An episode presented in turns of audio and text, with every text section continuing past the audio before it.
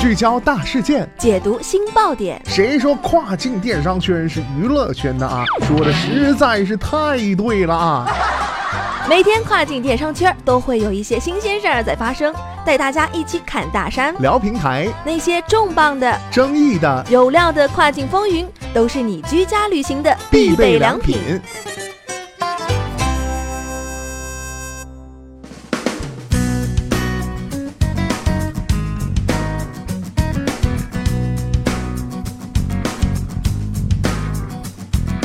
Hello，大家好，欢迎大家收听雨果电台跨境风云，我是大熊。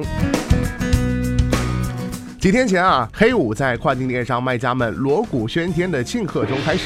给力的是，黑五当天的在线销售额冲到了六十二点二亿美金，有卖家的订单过万，有卖家小爆一把。但是啊，也有一些卖家黯然。活动当天晚上卖的最好的一个 listing，因为负面反馈被审查，导致完美的错过黑五，还来不及为黑五失意或庆祝，卖家们就迅速的投入了被称为美国史上最大的网上购物日的网络星期一。那么今天的跨境风云，马上带大家一起来了解一下。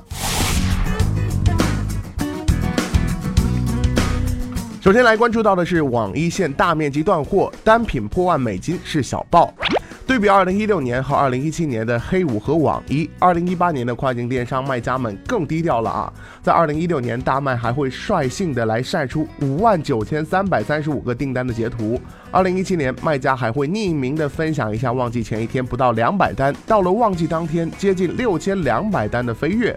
但是在二零一八年，大卖们是越发低调啊！他们不再拿巨额的这个订单来刺激小卖，只是在忙得昏天暗地的打包中，不爽的发个朋友。圈说又断货了啊！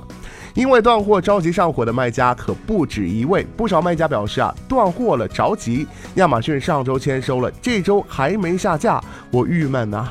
在去年的这个旺季当中啊，很多卖家的黑五体验并不是特别好，更多人是从网一开始才感受到了这个旺季的到来。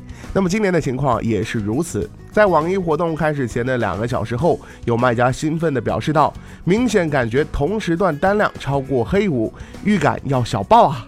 那么被问及网易销售时，另一位卖家表示：“今天的量比黑五还好，有点小爆，单品破万美金。”一位卖家啊，在德国站报了活动，在秒杀开始后，销售额也很快飙到了一万一千零八十六美金。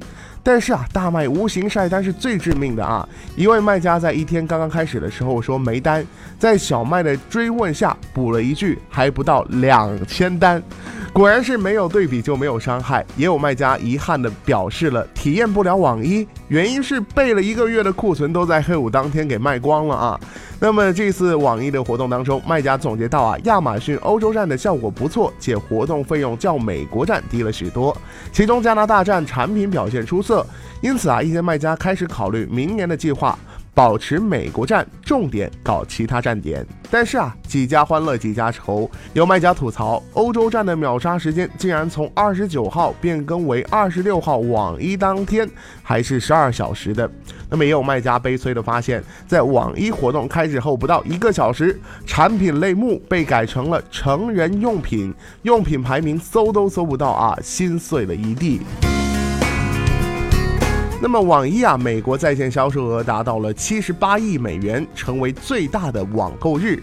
网易促销活动异常的火热，假日购物者没有表现任何疲劳的迹象。据耳朵比称，周末超过百分之二的产品网页发布了缺货的消息，导致零售商线上销售损失高达一点四亿美元。这也证实了国内亚马逊卖家提到的大量断货消息。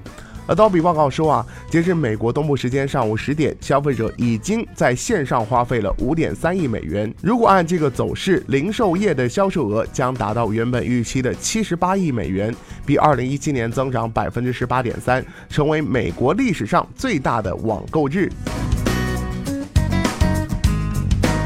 好的，聚焦大事件，解读新爆点。以上就是今天雨果电台为您梳理到的跨境风云。我是大熊，我们明天再见，拜拜。